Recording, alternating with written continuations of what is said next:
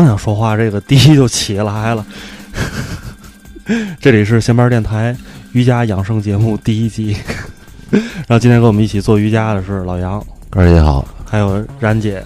大家好，对然后现在大家听到的这首音乐，就是来自冉姐和她的好朋友，也是乐队一起合作的一首音乐。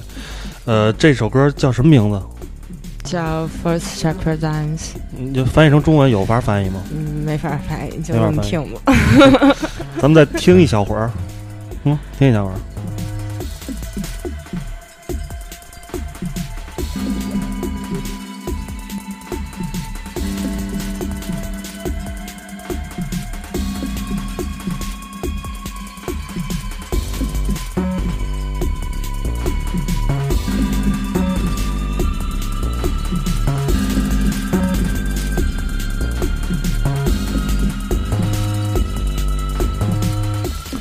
刚才那个在跟那个冉姐之前准备节目聊天的时候，冉姐告诉我这是一个阴暗的嘻哈，但是我现在怎么听怎么像神游音乐。我 不是老杨，你怎么就看这首这首歌？怎么听这首歌？你听不见是吧？我听不见，我没有耳机啊，我操！但是没法问你对，以我对冉姐了解，应该是很难揣测的啊啊反正也一会儿一遍。不是不是嗯不是，因为我们乐队是一个集很多很多很多风格于一，又是这样，对一会儿这样一会儿那样的一个乐队。都是你的室友吗？呃，嗯，不是不是，丹姐，你这个乐队有名字吗？有叫 Blood Moon 血月什么乐？血月，雪月？就前两天刚出现的那个雪月。哦 Blood 还是还是挺挺狠的，反正 反正是站在曼城的反面，因为曼城是蓝月亮，它是红月亮。因因为我们乐队第一首歌就这首歌完成的时候，这是我们处女作吧？嗯那一天正好是雪月的那天，就前两天。嗯，所以名字还是挺阴暗嘻哈，阴暗的，然姐阴暗不嘻哈。嗯，认识人挺多的。嗯，就是经常他，因为他在那个雍和宫那儿有一个房子嘛，现在这样，我给你来，嗯。我引一话头吧。因因为这样的，今天为什么就是说，本来是我跟冉姐俩人录节目就行，为什么非要把老杨安排在坐着？我非是非得来呢因为这个，因为这很多嘉宾啊，我们其实请嘉宾量级挺重的，啊！但是呢，一般嘉嘉宾不愿意自己给自己好多那个身份，好多那那种那种各种身份，嗯。所以请老杨在这儿，你就干你最力所能及的，我先把冉姐介绍一下她的身份吧。啊，哦，然姐应该就是孙然吧？孙然，那你那个法国名字叫什么来着？你管呢？你看，就叫然。就是然是吧？嗯然，他是这个日呃什么异行人俱乐部，对，异异行人异行人俱乐部异是一个异行人俱乐部是一个纹身店儿，然姐自己的纹身店儿嗯的这个呃主理人、创始人，现在都兴叫创始人是吧？嗯，这地方在这个北京那个达达酒吧旁边隔壁。嗯呃，基本上他是这个中国第一代这个纹身师吧。嗯最早在这个还不能叫纹身店的时候，就是我挺小的时候了嗯，然姐就做这个店儿。当时还必须外边得写是美甲，嗯其实进去以后是纹身。这么神秘，对对对，没有没有没有，我我那会儿我的店儿不是什么是。彩妆吗？是吗？我我那会儿的我的店儿是全黑色的，嗯然后里边儿柜台是棺材，然后，嗯、我还有当时的那个报道，报纸上说非常呃阴森漆黑，然后采访路人，是营口道那家吗？，对营口道那家，我印象可不是这样。我嗯记得以前是个什么我我有报嗯报纸，你要不要看一下？我不看，我不看，你说的都对。那是那是九九年的报纸，嗯你要不要嗯看一下？反正好像就是一开始最早有你，还有他，当然后边人肯定都是学你哈。然后 捧绝对到位。先得捧，要是不知道说话了。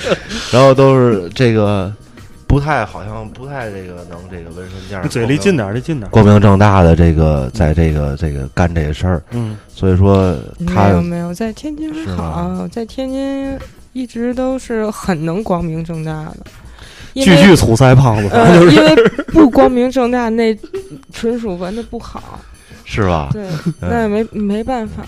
对，反正冉姐就是这样一个人。对她同时是纹身师，中国第一代纹身师，然后还是她这个什么什么什么黑暗什么 布拉德穆恩，啊，对，黑暗嘻哈什么乐队的这个呃，你干什么呀？你干什么呀？你在这里？我我嗯，什么都干，哎，反正就是什么都干。嗯今今天把他叫来，咱们就是一块儿聊聊这个有关这个音乐还有纹身的一些事儿。对，然后在大家听到这儿的时候，可能会有一个疑虑：这布拉德穆恩我怎么没听说过？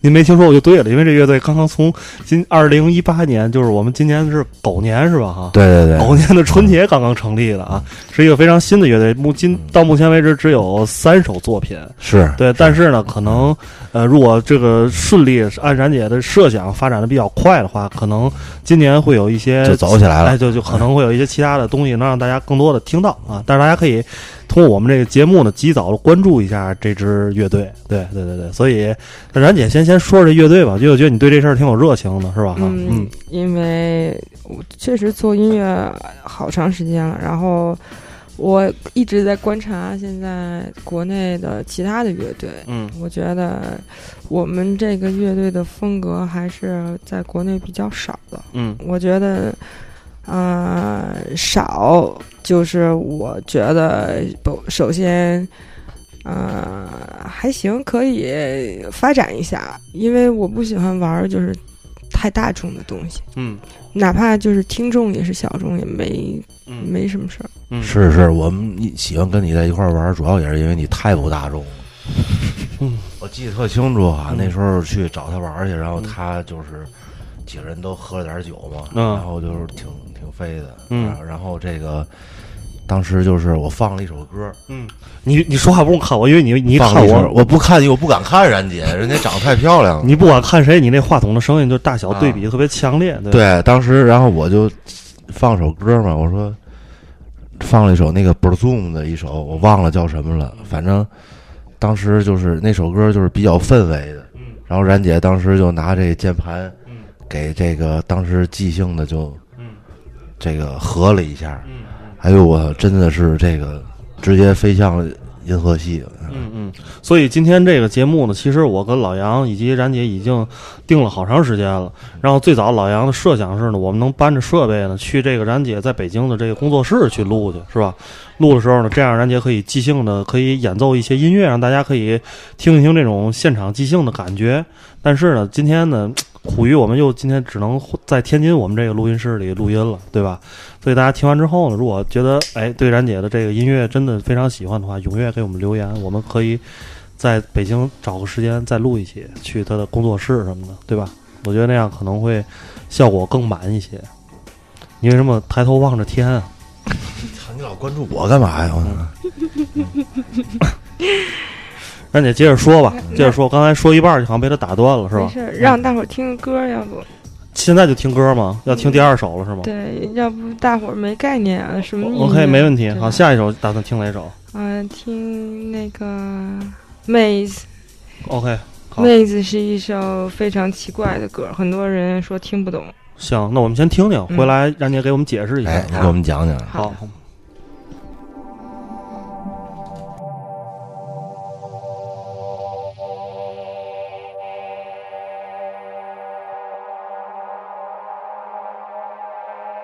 Bye.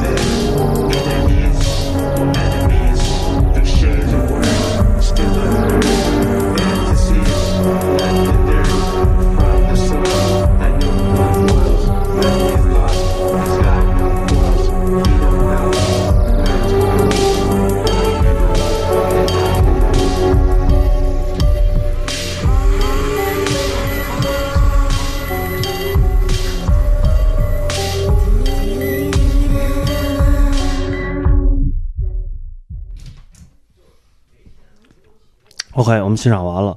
然后我想问问詹姐，就是你从录音跟制作的角度上，你来觉得这现在这首歌，嗯，你觉得它的完成度有百分之多少？现在嗯，基本上完成。基本上完成了，是吧？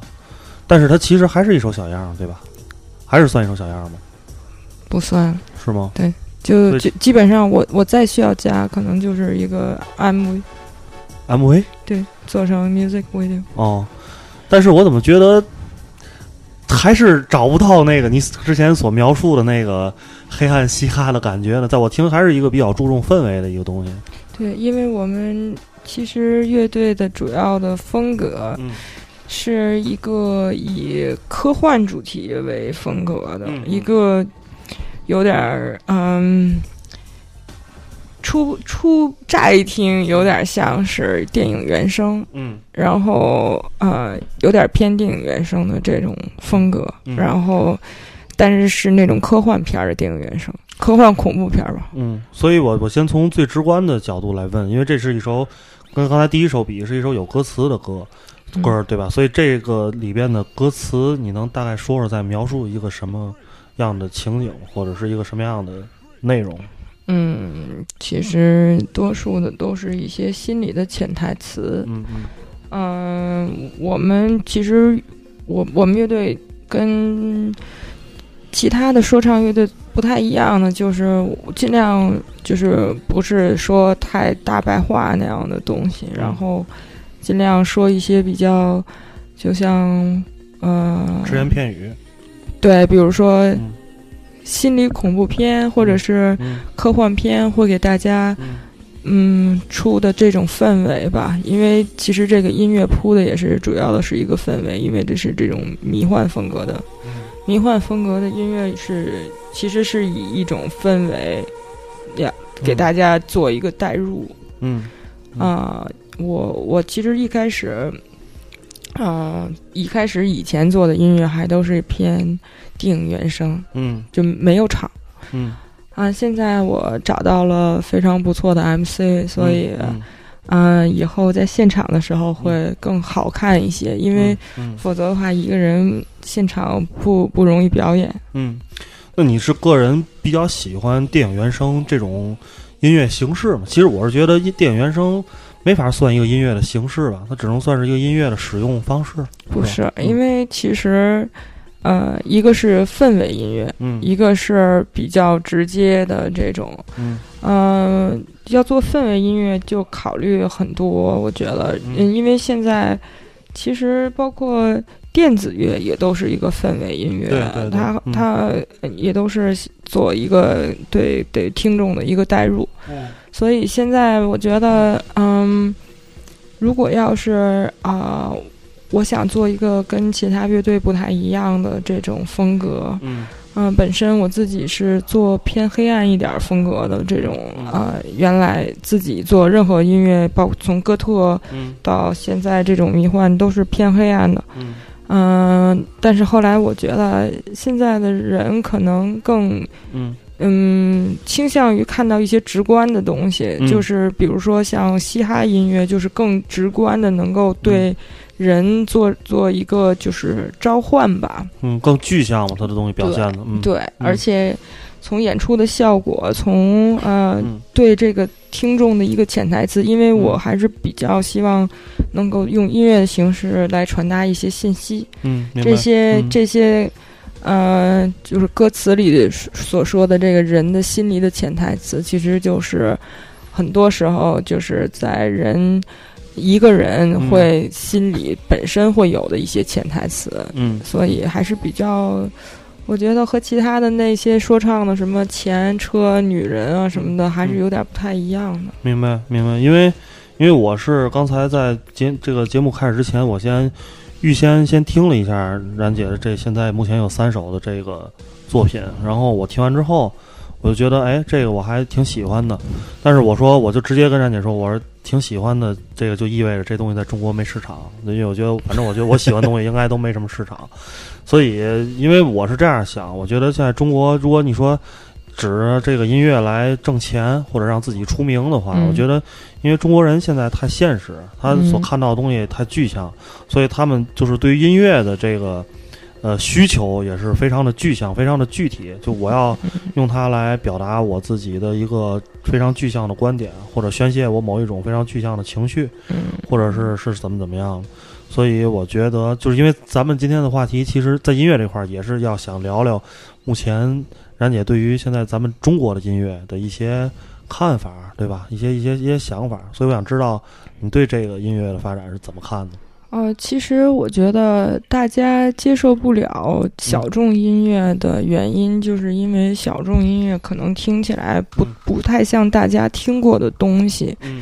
就是呃，普普普通的正常人可能都比较容易接受自己见过的东西，包括纹身啊，或包括任何艺术形式，对没有见过的东西会表示一种质疑。嗯我觉得这个都没关系，呃，听多了以后可能就慢慢习惯了吧。这个也是为什么我说今年可能要多演几次出，然后，嗯、听多了，大家可能慢慢就能接受，从接受就能到喜欢。嗯这个也是需要听众需要培养。我觉得，嗯你看从一开始，我觉得中国人其实接受东西挺快的，嗯因为其实呃，应该我觉得就是有很多音乐，比如说像嘻哈呀，就这种音乐，一开始中国人可能都听不懂他在说什么，就是纯英语的，或者是这样的从国外直接过来的这些东西，没有经过中国转化的这些东西，可能中国人其实也都挺能接受的。包括我现在。呃，合作的一些乐手啊，也都是，其实中国人用英语唱嘻哈是没问题的。嗯然后，嗯，其实我觉得就是看怎么舒服怎么来吧。我有可能唱英语，有可能唱中文，有可能唱法语，有可能唱其他语言。嗯我觉得这个都不不是问题。其实，嗯，大家听的最主要的是一个，第一是一个氛围，音乐本身。嗯因为如果嗯、这个音乐本身能够让大家有代入的话，嗯、语言其实也只是歌词和唱唱腔，也只是一一个乐器嘛。嗯嗯。然后我觉得这个我们现在的东西本身就是很多风格的一个结合体。嗯。嗯，不不能把它放在任何一个框里，不能说这是爵士，或者是呃暗黑，或者是嗯啊嘻哈。你要是单独拿出来放在一个一个框里，可能就它就不像这个东西。就比如就比如说现在我们注册这网易云，我都不知道给它放在电子还是放嘻哈还是就在。选风格时特别纠结，哎，对对对，因为嗯因为我们这什么都结合在一起，嗯本身就是一个电子风格的东西，我们没有乐手，我嗯我的所有东西都是电脑做的。嗯然后呢，嗯，我们这个主要就是我作曲，然后有 MC 在前面说唱。嗯，我我唱还只是一个伴唱，但是也不是一个主导，所以，嗯、演出的时候会有呃两个一到两个 MC 在前面唱，然后再加上我，所以还是演出的时候会比较活跃，嗯。因为基本上就就是一个嘻哈的演出，嗯。因为没有太多的乐手，我们有一个萨克斯，嗯。嗯，所以嗯、就是嗯、可能这种形式在台上也是不太多见吧，可能嗯、会介呃介介介于就是乐手演出和嘻哈演出之间的一个东西。嗯嗯嗯，介介于电子舞台和那个摇滚舞台之间的一个东西，所以我现在对这个还是蛮期待的。我我不知道大家能不能不能够接受这种音乐形式，嗯就是在嘻哈当中加入很多地下的呃摇滚的呃因素在里边。呃，所谓这种摇滚，我也不是指真正的摇滚乐，因为我们本身不存在摇滚乐的那个风格。嗯我们本身的很多很多风格是结合，呃，包括呃有一点点爵士风格在里面，然后一点点专门贝斯，或还有一点比较黑暗的哥特风，因为我比较喜欢哥特。然后，呃，当然主要还是啊。嗯、最后以嘻哈的这个形式啊、表呈现出来，表现出来，对对对对对。因为我刚才在一从见着那个冉姐跟我说这个歌儿，然后一直到现在在介绍，我是觉得她一直对这个事儿现在是是是充满热情的一种状态。就虽然她自己也知道这个可能心里有一杆秤，觉得这东西也不会有太多人听，但是他依然希望就是非常好奇，就是说这个当哪怕是一小部分人真正在一个 live house 里或者一个什么场所无所谓，就是听到这个音乐的时候是一种什么样的反应，希望去接收到这种信息和情绪，对吧？看看能不能达成这种共鸣或者什么的。对，对，肯定还是想做一些这个自己喜欢的东西。嗯因为你要是按商业的做法来说，不管是音乐嗯还是电影来好，嗯，你要是商业的做法，就是你一定得有分类，对不对？嗯你比如说电影，你就是科幻类型片嘛，对啊，吧？恐怖片，你有类型片，就是嗯人就像逛超市一样，没错，嗯哎，电音乐也是一样，嗯对吧？我是这个摇滚乐，我是电子，电子我是专买贝斯还是吹吹泡怎么着？我喜欢哪个，嗯我就是就跟买白菜买肉一样，嗯，我一下就能找得着。对，但是可能冉姐就是不愿意那样去做，对，因为我？想做的是更更少乐队做的东西，就是我我可能是做了一个我我我想尝试一个啊。比较科幻氛围的一个乐队吧，科幻氛围。但是现在我认为很多做科幻氛围乐队，它还是以集中了电子为主。嗯但是我们乐队是嘻哈，就是各各种因因素都占一点儿，但是就是一个，就比如说炒一盘菜，你你每一样的比例怎么放而已，就是。嗯、看这个比例吧。我觉得，如果我这比例安排好了的话，其实我们的音乐从哪个角度听都还还可以吧。我觉得，从嗯嘻哈角度听也不赖。我觉得，特别好，特别好。就是我感觉，就是你这个有大量的这个呃科幻片儿和这个恐怖片儿的这个灵感来源于这些，嗯，这就跟你我见过的你的那些这个呃艺术作品，嗯呃，包括油画，包括纹身，我觉得都是这个对如出一辙的，对对基本上都是有一个风格延续的。对，所以我一看这东西，一听这东西，我就知道，哎，这是这个 孙然的作品，嗯特别好。就是你能不能跟大伙儿说说，就是呃，像这个影响你的这个恐怖片儿，还有科幻片，嗯包括这些这个文化元素啊都有哪些吗？我我想问的再具体一点儿，我想其实老杨这问题我觉得特别好，然后我想延伸一下，这样我觉得大家可以更具象一下。比如说刚才那首歌里边，你觉得就是如果你你在做这首歌的时候，和你自己后来反复在听的的时候，你有没有想到某些电影的某一个画面，或者是某一些情节，实际上是你觉得你在用这个音乐试图去表达的，或者像这种吗？对对对，因为我们做的每一首歌其实都是有一个画面的，嗯嗯、包括以后做演出的时候，我们也会有一些视视频在在放，就是让大家有更多的代入感。因为嗯我们每一首歌，我在作曲的时候，嗯我想的那个我脑子里想的东西是不一样的。有的歌就像下一首，如果大伙儿听的话，叫《Go Home》。嗯这首歌呢，它我我做我做这首歌的时候，想的是我在国外的生活，嗯嗯嗯，然后到底哪儿是我的家，嗯然后回家这这种感觉。然后上一首歌呢，就是比较，嗯、想的是一个就是科幻恐怖片儿的感觉，然后，嗯、想做的稍微嗯、就是科幻一点儿，外太空一点儿。嗯嗯嗯，那我让我想到的比较又外太空又恐怖的，那就是异形了呗，哎，对吧？那我们店的名字就是嗯异形人俱乐部嘛。嗯，嗯所以冉姐是对《异形》这个电影有非常这个深的情节跟这个喜好程度的，是吧？嗯，对对对对对，嗯异形其实代表的不只只是这个电影，我觉得代表的是一个文化，这个包括所有的嗯嗯三 D 的文化。嗯其实从这个电影，是纹身的那种风格，三 D 是吧？嗯，不光是纹身，它是艺术风格。其实这个发就是呃创创作异形的这个创始人，他也不是一个纹身师啊，他只是一个艺术家。他做的那个那些画，是以很多风格结合在一起的，也是。嗯其实啊、呃我我觉得这种风格首先是有一些工业风在里面，嗯因为我本身特别爱听工业风格的音乐，嗯然后我觉得呃，从从小离话筒近一点。对从小可能就是嗯，在大伙儿都特别爱听金属的时候，可能我听的比较偏工业一些吧，然后嗯，我觉得嗯，可能工业风是我从。嗯，设计上到呃音乐上都特别特别喜欢，包括穿衣服，我觉得嗯嗯各种都是工业风。是然后我我觉得沉的感觉，嗯嗯穿的，我我觉得吧，这个嗯，是我做任何很多东西的，它它的我我的文化背景，可能是因为，嗯、这个三 D 其实它更多表现的是一些很硬朗的东西。我觉得从嗯、艺术的角度上讲，嗯，其实它是一种。嗯、很唯美、很黑暗的一些抽象的东西，就是呃，如果说嗯、这种三 D 的纹身风格的话，嗯、在中国其实为什么不太流行？在但是在国外很流行啊。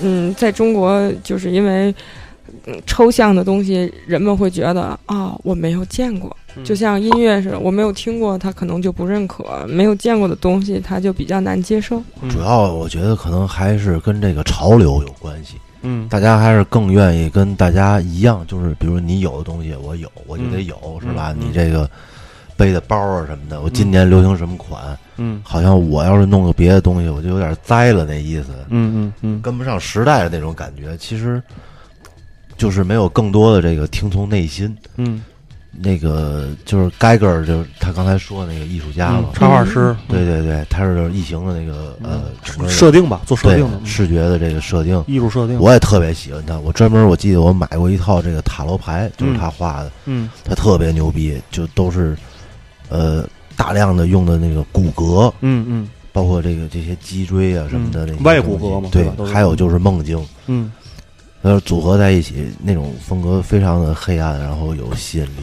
然后这个 Geiger 除了这个给最最著名的就是给异形做的这个艺术设定之外，他还给哪部电影做过艺术设定？你们俩知道的，这个这个人。这我还真不知道，但是他平时好像是主要他的作品是以漫画的形式呈现的，不是漫画，没就是纯油画的形式呈现的是吧？？嗯，嗯，他的艺术馆，嗯嗯，我去过很多次，在瑞士，嗯然后，嗯，进去以后，他的每一幅油画都是那种，嗯，两米乘四米的那种特别大的那种，大幅作品对，整面墙的那种特别大的嗯那种作品，嗯嗯，很多都是喷的，啊啊，嗯，然后呢，它这个喷是以那种工业的东西去、嗯。去做一个模具去喷的，所以哦它喷出来的东西每一个都是一样的，就是哦。它就是一格一格一格一格的。嗯。我记得我小的时候，就是在一些就是因为原来有很多工厂，就在市里边，你能看到很多工厂的一些废料啊什么的，嗯就是那种东西。我小的时候我记得很清楚，工厂的废料里就有，就扔的那一条一条的，就是车床床下来的一些废旧的东西。嗯然后就是这种东西，在艺术家眼里嗯就可以完全做一个模具去做喷，明白。然后它喷出来每一个条就是那种一样一样一样的像骨骼一样的东西。嗯嗯，我虽然说我没有看到盖格是怎么画的他的画，嗯但是我觉得那个本身它是需要做模具的，因为它全都是一样，嗯嗯，然后它是喷上去的。嗯嗯。然后这个模具，我觉得就是工厂的废料，嗯嗯嗯，或者是他自己重新做出来的这个样子。嗯，嗯，我之前那个，其实我对艺术这块儿，就是包括艺术史发展这块儿，我没有就是认真的去学习，对这东西没有什么了解。啊，之前我听一个周围一个朋友，因为他有一段时间研究美术这事儿，然后跟我说一个他从看了一些书之后说的一些观点，有一个观点我比较认同，就是他跟我说，他说这你看这个艺术家呀，从从上古时候开始画画，最早画神像什么的，然后慢慢一步一步到最后，现在已经变成电脑制图等等这些。他说，其实最伟大的艺术家不是说把这东西画的多好，他说，我觉得最伟大的艺术家是革新生产工具，就是艺术也是人类在生产东西，就跟你种田什么的是一样的。就说，你最伟大的艺术家，他能划时代，很多的都是说他把这个生产工具给革新了。其实我不知道你们俩怎么看这个我觉得二位都是学美术的吧，对吧？我觉得嗯这个艺术家对人类的贡献，因为他刚死了，他嗯也死了没多长时间。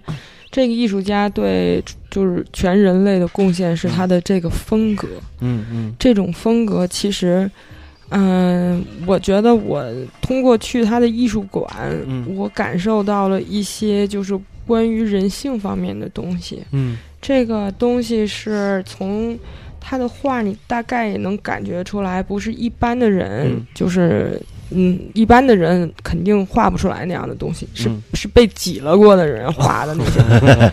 嗯。他他可能是呃，就是在被挤了的过程当中，对这个呃性性的这一方面儿会有一些就是嗯可能会有一些小怪癖吧。嗯嗯，他的每一幅画其实嗯。就是他有一个小密室在在他的博物馆里，嗯然后这个小密室进去以后呢，嗯、你能看到他最初的这个灵感来源，嗯异形啊，包括嗯就是他那些骨骼都是什么东西。其实它最初的灵感来源就是异形，其实就是一个生殖器的一个脑袋。啊，明白，对，嗯很像，对，大家一或说什么呃海豚啊什么都无所谓了，嗯就这都是你愿意怎么看就怎么看。但是嗯他最初对这些东西其实是对一个性的崇拜。其实这种艺术家对性器官的崇拜，其实在中国就有，就很古老，很古老就有，嗯。很多艺术家都用过，这嗯。倒并不新鲜啊。嗯嗯但是它肯定是那些骨头的的东西，其实是呃是一种呃，我觉得是一种他的小怪癖的那种方式，嗯，因为那那那是一个一个的腿，其实嗯不是不是一根一根的骨头。嗯嗯这个腿怎么插在一起了？大家自己想吧。就是反正他是这么画的，嗯我感到了。然后呃，你要是想感觉一下，你去瑞士，嗯，它的博物馆在一个小山村里头，然后呢，基本上可以坐小火车或者是租个车去。嗯然后呢肯定，是来经历过一些东西。对他要不就是从，小受过性侵，要不就是反正是很被挤了所以灵。感就是来源于性和骨骼，基本上就是这俩。嗯嗯，被骷髅我估计性侵了，其实就是我估计可能其实，就是性和死哎亡。嗯那么好下楼可能骨折了，嗯俩月没更锅，嗯 然后受不了，太想崩锅了。你哎，你这个，你的思维方式太凡夫俗子了，真的，我都听不下去了。因因为他他没有看到那是什么东西，啊其实那个东西是我没见过两米乘四米的，我我我见过十六开的，我告诉你，那个小密室里的画没有两米乘四米是啊，那个小密室里的画每一个都是很小，嗯都是它的草稿。嗯然后这个草稿呢，我告诉你，那个一个一个的骨头其实不是骨头，嗯是一个一个的腿插在了一起。哦，插在一起是在干什么呢？腿骨折了，嗯不是，是一个一个在干一个，你知道吗？哦哦哦人体蜈蚣，对，人体蜈蚣，人体蜈蚣，但是不是嘴对着屁股，是是一个插在。你跟你借着话筒说，你借着话筒说。你明白了吗我？我大概明白了，有点抽象，嗯，大概能明白。我也是经历过一些事情的人，就是一个在我懂，我懂，懂，懂，懂，懂，懂了，懂了，冉姐，真的，我相信这个听众们也 大概都明白了。啊，人体蜈蚣这挺形象的了啊，这挺形象。对，但是 我接接着接着那个话话题别别扯太远，因为现在我估计听到现在已经三十多分钟了，听到这儿很多听众说你们一开始不是说好聊音乐吗？对吧？现在感觉越聊越偏，但没事儿，今天我们这期节目因为叫冉姐过来，因为她涉足的领域非常多，喜有点广，嗯喜欢的事物也非常多，所以她就是会是一个很意识流的一个节目，就我们聊到哪儿算哪儿。喜欢的东西特别怪。对，然后我也是，我我把话题拉回来，我也刚是，才其实冉姐这个她这个纹身店 开了也很久了，因为就是她也是比较倡导这个嘛，因为就是您现在很多这个倡导 logo，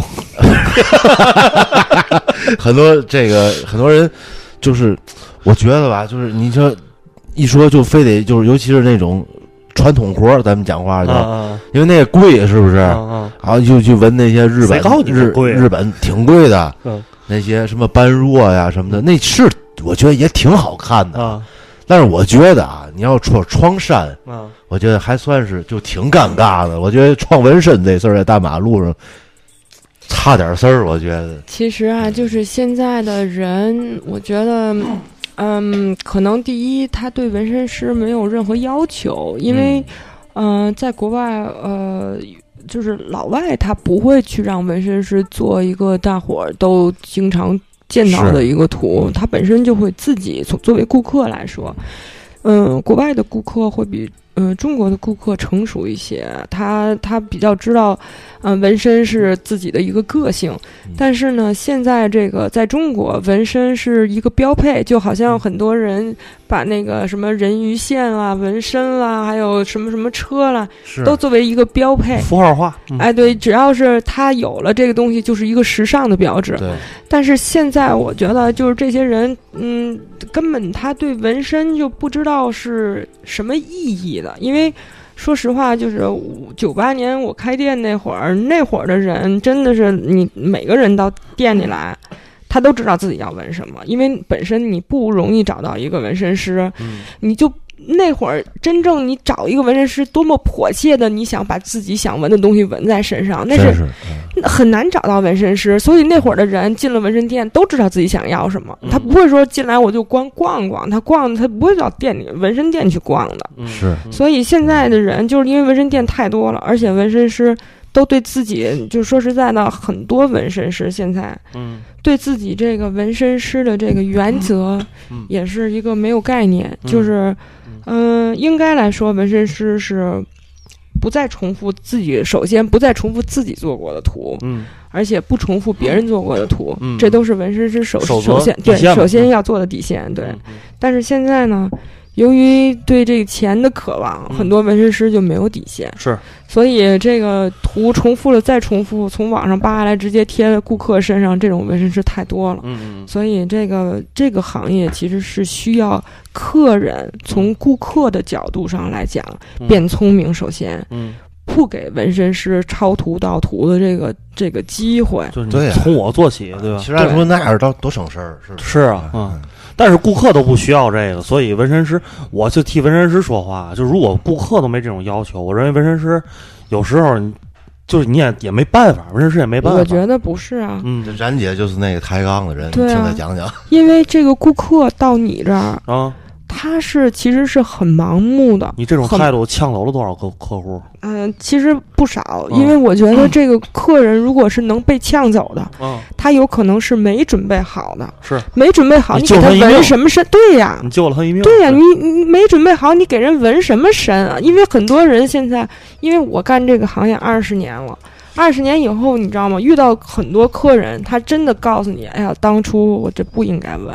嗯就是当初如果有人能拦他一下，哪怕就是一个纹身师，嗯。我觉得那是给自己积点德。我觉得。嗯。有的时候这纹身，这顾客他要是真的没想好，嗯。就不要再强推这纹身了，就是应该劝一下。嗯，就好像就就好像有的人，我觉得这首先啊，纹身师如果是非常好的纹身师的话，你不可能你想约就能约着，这是第一的。是的，嗯嗯、首先你都不容易约到的话，你是不是得想一想，你是不是需要纹这个身？嗯嗯而且，如果你想想约就能约着这纹身师，他会不会拿你练的手？嗯这个你都是作为顾客来说应该去想的这件事儿，对对，对吧？如果你想约就能约着这纹身师，拿你练了手，最后你是不是应该也负一定的责任呢？嗯就是说，顾客来说，对自己嗯过去自对自己做过的事儿也是应该负责任的。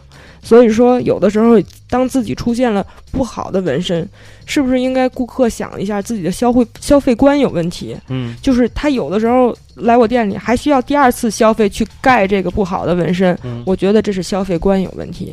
因为你第一次买不到一个好商品的时候，你第二次你想去用一个盖火去掩盖它，它永远不是第一次最好的你一张白纸的时候纹出来的效果，而且你还花了两份钱，我觉得这样的顾客有点傻。嗯，我觉得我想好这期节目的名标题叫什么了，啊，叫一个纹身师想对你负责，对，一个负责任的纹身师物语。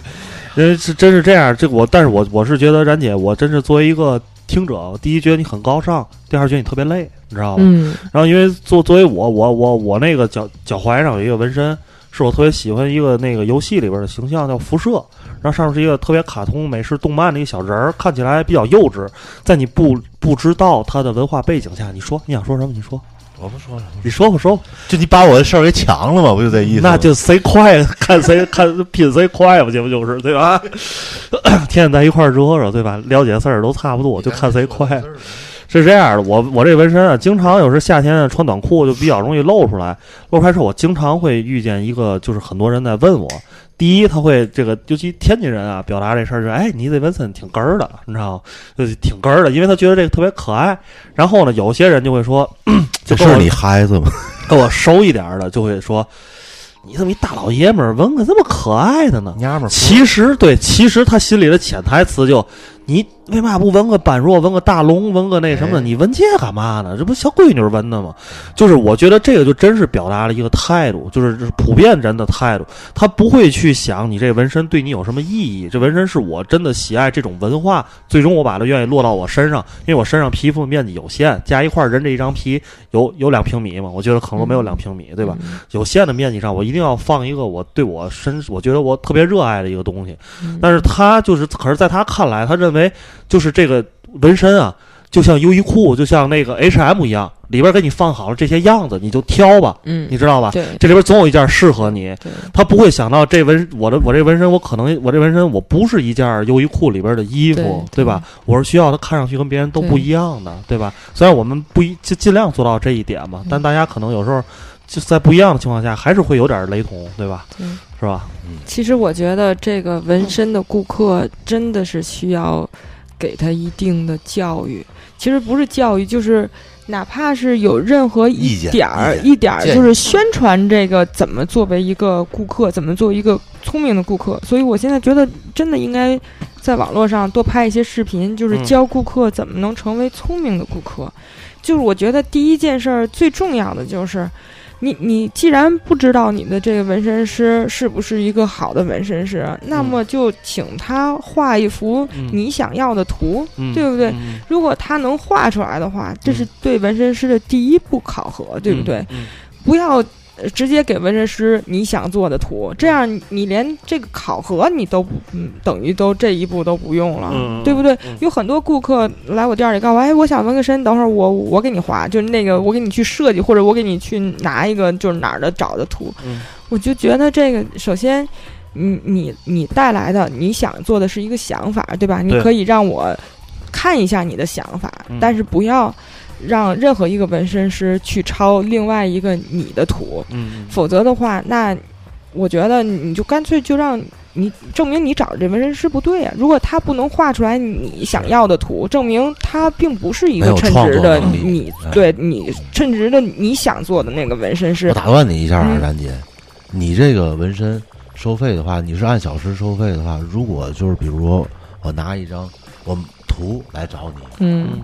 和我让你就是给我创作一个，我有一个大概的 idea 想法，你来给我创作一个，嗯价格是一样的吗？嗯，第一，首先你拿一个图来找我，如果不是你家里人的照片儿的话，我肯定是不可能给你纹的一模一样的。这个是我做纹身的原则，嗯除非是你对这个图有一个就是非常对你重要的意义，比如说像你的那个游戏的一个什么人物，或者是这个必须是你的这个要求，否则的话，嗯，我肯定是会给你做我的设计，因为我觉得纹身第一就是一个设计，如果你能给我我更好的设计的话，嗯那证明可能是要不就是我达不到你的要求，嗯对吧？嗯你可能会去找更好的纹身师，或者是更适合你的纹身师。嗯这个我觉得。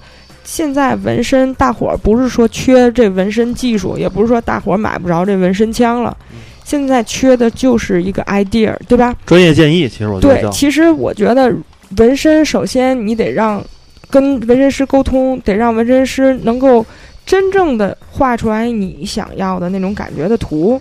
就是说，如果这个纹身师跟你沟通完以后，他还什么都拿不出来的话也，就是说，你不会因为这个设计额外收费，啊，不会不会，对吧不会？跟跟价钱没有关系。因为很多纹身师他是，比如说，你给我拿张图来是一个价，嗯然后我给你创作嗯收设计，嗯我当天还得不了，可能得十天半个月的，嗯啊，这是另外一个价。哦，那是因为呃，这个价钱不是收这个设计费，价钱收的是定金。定金是什么意思？就是在我们这行业里，有的是哎，你给我画一图，然后最后不来了，嗯那这个我们是要收取定金的，这个嗯是行业的规范，也嗯是。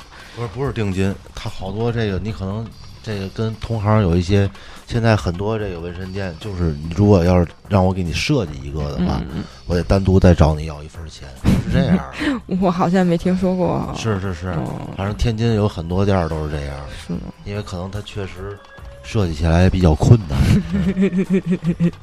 我我其实我特别反对的就是那种本身不是纹身师的人去设计纹身图案，因为这个纹身其实最最最最根本的要求就是这个线与线之间的距离，嗯。就是作为纹身师来讲，什么样的纹身能够十年不糊？嗯不糊的意思就是说，十年你从远处还能看得出来这个纹身是什么。嗯嗯应好的纹身应该是五米开外去看，嗯五米开外，你还能看得出来这纹的是什么，这才是一个好的纹身。就比如说你现在胳膊上这个东西，从远处看，我根本就看不出来是什么东西。嗯，就是说，它线与线之间的距离离得太近了，嗯时间长了以后，它就阴开，就糊掉了。所以，作为一个好的纹身师，应该告诉顾客，这个纹身纹小了。嗯如果你要是想要这个纹身十年以后还能看得清楚的话，应该把它放大去纹。行，我一会儿告诉你这是谁纹的。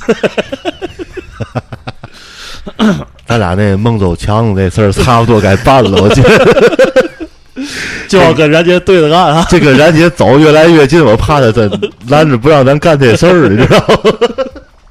蒙走强子，这是我们俩一夙愿，但是最后没执行，你知道吗？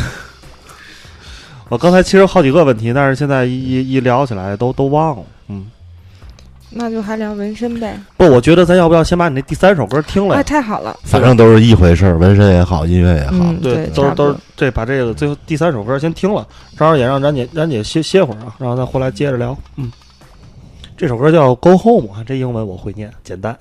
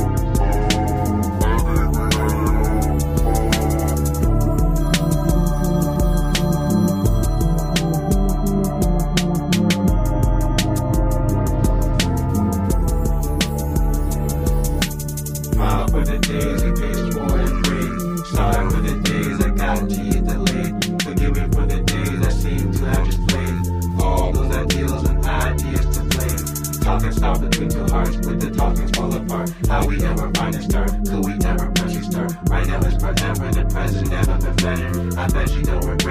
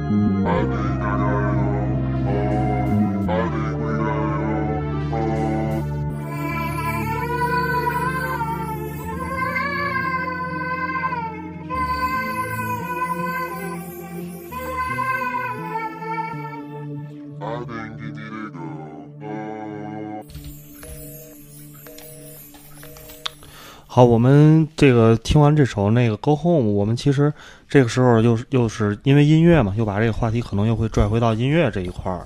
然后我刚才是那个听了后半后半段儿，那前半段儿是老杨在听，我和老杨现在我们俩只能用一个耳机，现在，嗯所以反正我就先说说我从后半段儿这点儿的一些里边儿一些采样的声音，能让我我一下反正我想起来一电影，就是那个《罗斯玛丽婴儿》。啊，你说一上来那个采样是对吧？对对对，不是后后边的那个，不是他没有说每一个采样跟《罗斯玛丽婴儿》里边是一样的，我知道是那个，对但是就女生里边对，就让我有这种感觉，嗯就让我有这种感觉，因为因为我对《罗斯玛丽婴儿》的那个电影里边，它的那个恐怖的设计，然后包括他一上来那个就是哒啦哒哒那个女生那哼唱的那个，嗯特别印象特别深，嗯就是因为这这是在我就是对于恐怖电影认知里边非常重要的一个电影，就是我奠定了我对于很多恐怖片的一些基础，你知道吗？尤其我觉得操罗曼斯罗曼波兰斯基这个人真是骨子里的邪恶，就是就是他的那个邪恶就是邪恶的劲儿特别邪恶，对，其实你要真的是以后要是有了孩子，嗯你会对这个有更多的、嗯，领悟是吧？更多领悟。嗯嗯对繁衍的恐惧，就嗯我现在没法跟你说嗯，操行，繁衍，治我都不跟你提崩锅，咱。你这占领道德道德高地，你这行为就要知道吗？咱姐唾弃他，快！反正繁衍这事儿跟我没什么关系。不要，咱别这么悲观，咱接着聊音乐。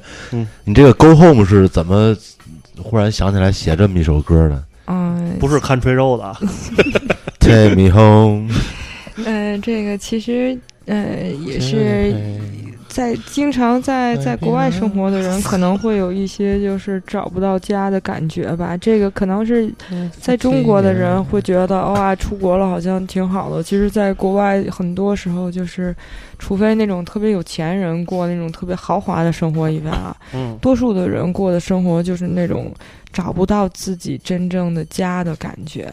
嗯那种生活不是旅游啊，旅游过两天回家了那不嗯算。嗯嗯，真正出国有的时候是一种很茫然的感觉，嗯。因为你到那儿以后不知道会发生什么事儿，不知道会干什么，不知道每天下一天你还会不会活着，有的时候就是有一种很茫然的感觉，而且。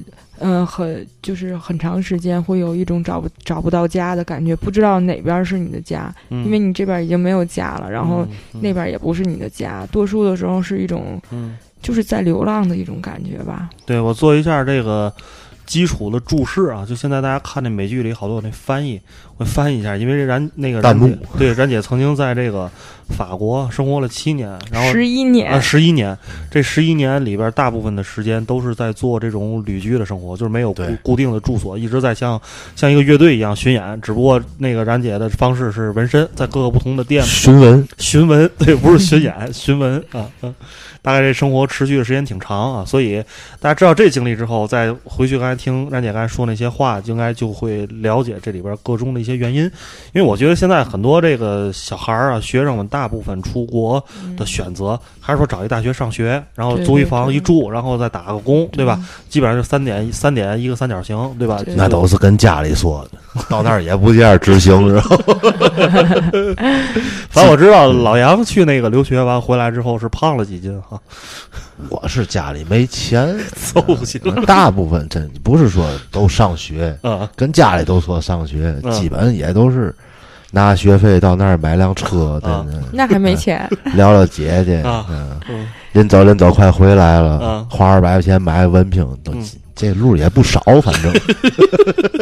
还是挺趁钱的，对吧？学费学费，冉姐注意听我说的话，是学费，其其实，嗯，大多数人，大多数人出国，就是尤其是孩子出国，家长肯定都都不会亏待，都给好多钱。其实，这个，嗯，真正能锻炼出来什么，我也嗯说不清楚，因为我觉得好多，呃，其实，在困境中是可以能锻炼一个人的意志的。你要是太过得太舒服了，可能没错儿，也就就淤了吧。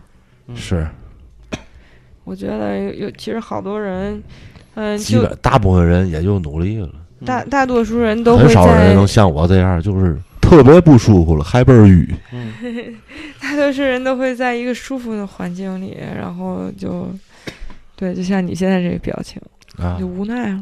我啊是吗？对，那你这个 go home，所以就是说特别想 go home 的意思，没有没有没有，我我这里唱的是，这算没话打话吧。嗯特别生硬。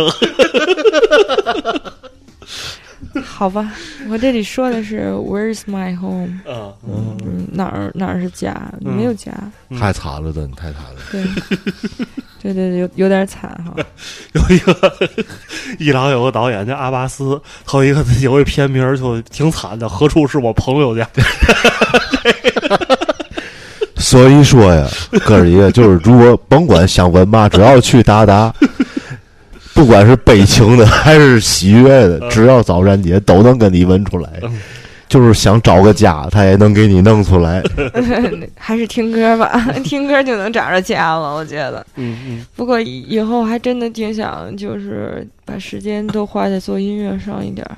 是吧？然后纹身干了二十年了，稍微有一点儿就是厌倦了，也不算厌倦吧，嗯就算可以把重心放在其他的上面了。就是我现在的爱好不是纹身，因为有很多人就说：“嗯哎，你的你工作是什么？你爱好是什么？”嗯，我原来的工作和爱好是同一个事儿，就是纹身。我觉得还挺幸运的，因为你能干你自己喜欢的事儿。但是现在我觉得我工作是纹身，那我爱好是音乐，那我们听众吧，要是听完这个感兴趣去找你，你还给弄不？可以啊，可以。哦，给弄。只要你得有。明确的、明确的这个想法。你说的太对了，这个是条件，嗯因为其实这个纹身钱不钱的是第二件事儿，第一件事儿最重要的，对一个客人来讲，嗯是这个纹身的真正的你的这个设计是不是你想要的这个意义，明白。对不对？就是你嗯当你纹身为什么？就是我很多人我会问他，你为什么想纹这个身，对吧？但是就只要我目的明确就行，是吧？我我替这个我们这个有些观众我问好，因为我们观众有的这个对生活比较乐观，比较贫气。比如说我去那儿我找冉姐，我的目的特别明确，冉姐我就想纹一八仙过海，我就想 我就想在我胳膊上纹个冯巩，就是 或者我就想在我身上纹一个皮皮虾，这这也是可以的，是吧？其实是真的可以，因为什么呢？因为我们之所以叫异行人俱乐部，是艺术的艺啊。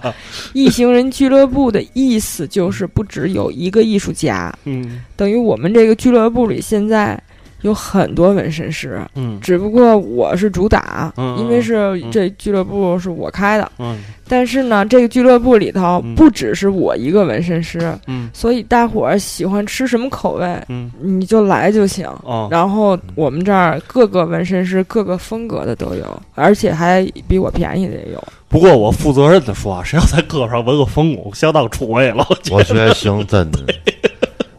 相当不一样了。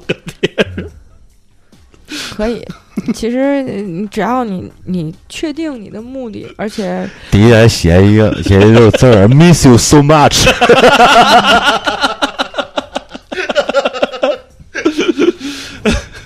那已经不太乐意搭理咱们俩了。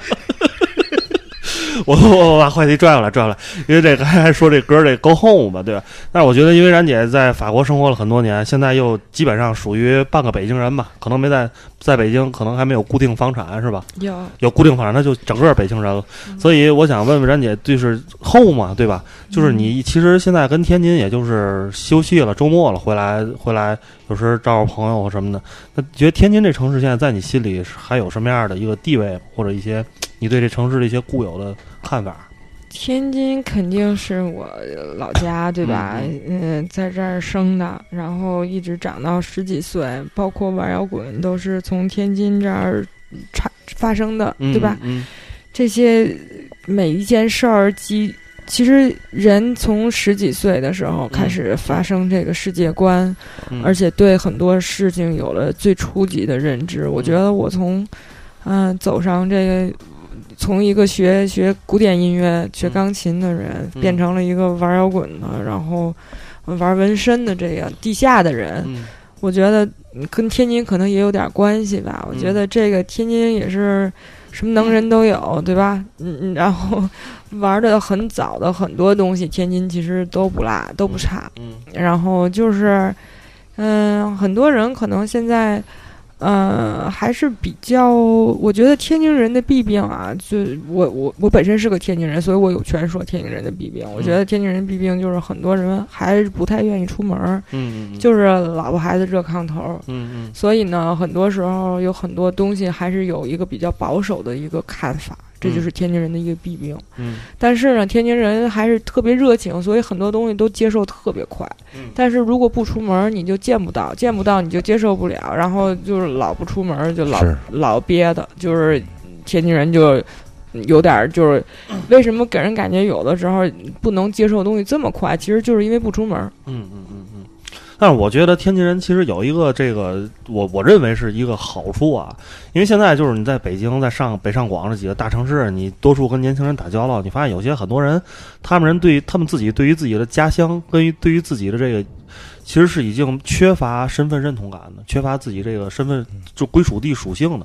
我觉得天津人啊，大部分人身身份认同感都倍儿强，因为我觉得听听那个刚才冉姐一说也是，就因为天津人，就尤其两个天津人遇到一块儿的，一说嗯。一提我是天津人，哎呦，这我也天津人，对，然后就会就是包括方言啊、天津这些，大家就特别愿意聊，而且也并不并不介意在什么北京人、上海人跟前儿去提我的家乡，就对怎么完全不介意。对，完全不介意，而且会特别乐于去去说我家怎么怎么回事儿，怎么怎么回事儿，对，就都大大部分都是这样，所以我觉得这个这点还挺好的。对，嗯。我觉得你在这个一万个天津人里也找不出来一个，就是出去以后告诉人哎我是北京人，嗯。没有这样的天津人，太少了。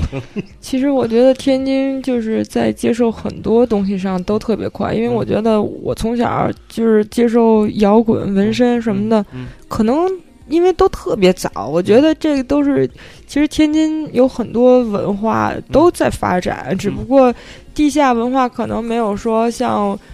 北京或者上海能够发展的这么多元，就是很多外地的乐手都跑到天津来发展，倒没有这样。嗯。反倒北京和上海，可能它的就是吸引人的地方，就是全国各地的很多好的乐手都去了，所以其实在北京的很多好的歌手根本就不是北京人，所以对这个对这个你天津你就不能吸引全国各地的好多好好的乐手来发展，这个可能也是因为天津比较闭塞，嗯嗯，很多东西接受的慢一点儿。嗯嗯但是如果要是有一天能够发展起来，也有很多什么外地的外国歌手都来巡演演出啊什么的，其实也挺好的。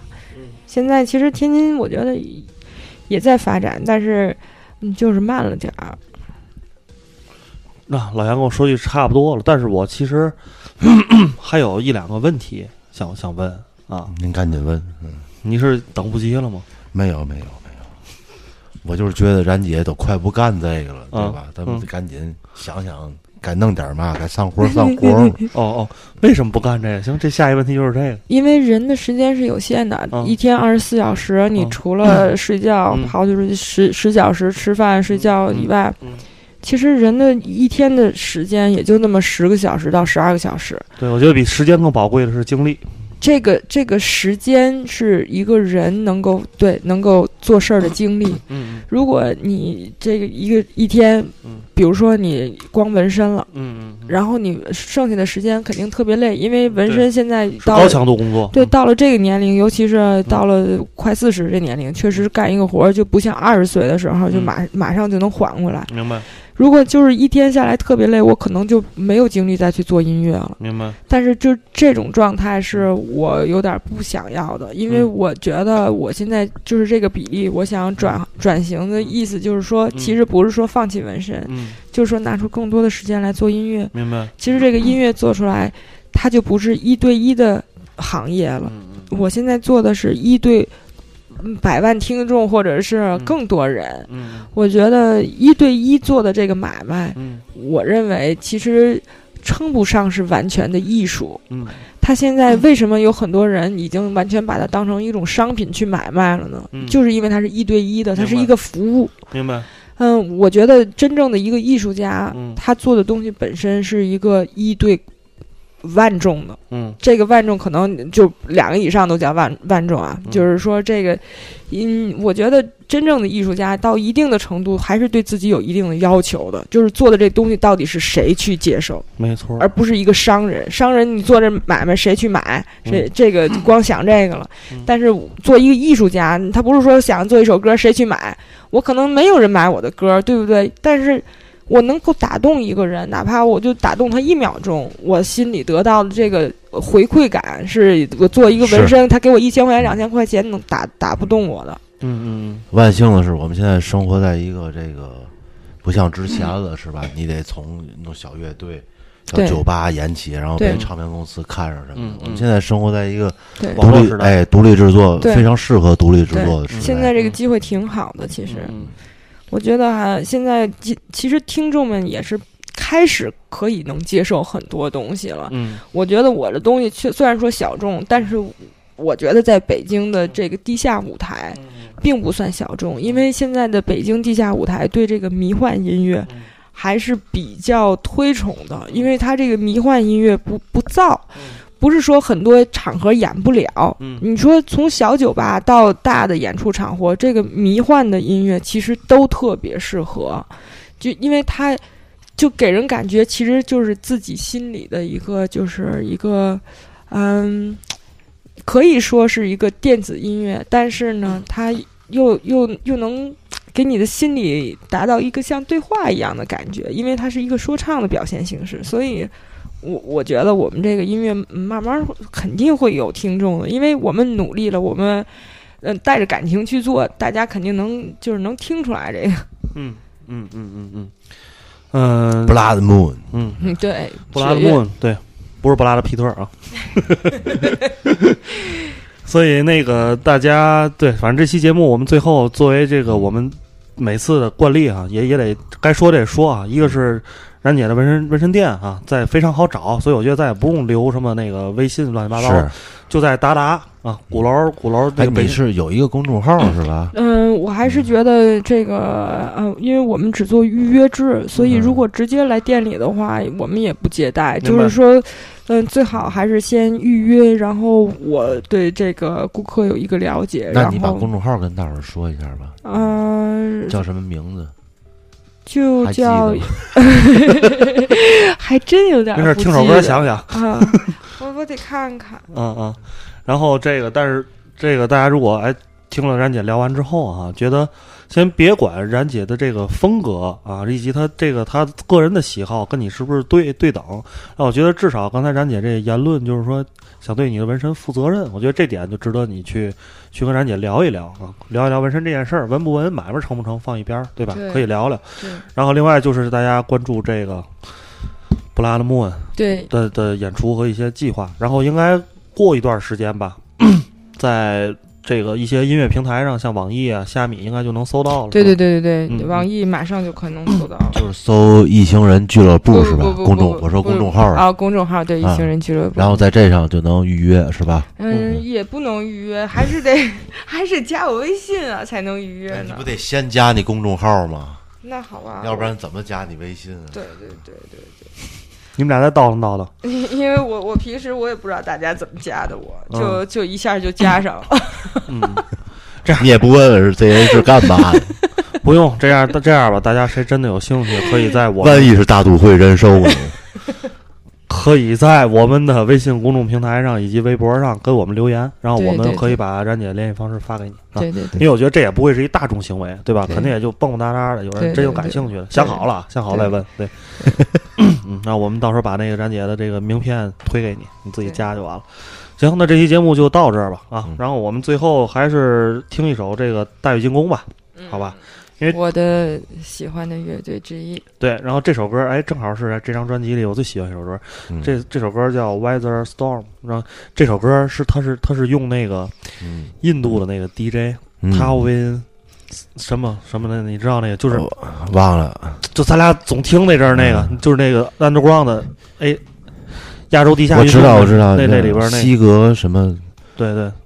Travis，对，反正就那那个人的一个东西改的一个歌，好吧。然后谢谢冉姐今天跟我们分享了一些不客气，对学问啊，谢谢老杨在这儿给捧哏，哥儿几拜拜。对，哥儿几拜拜嗯，再见。再见，嗯。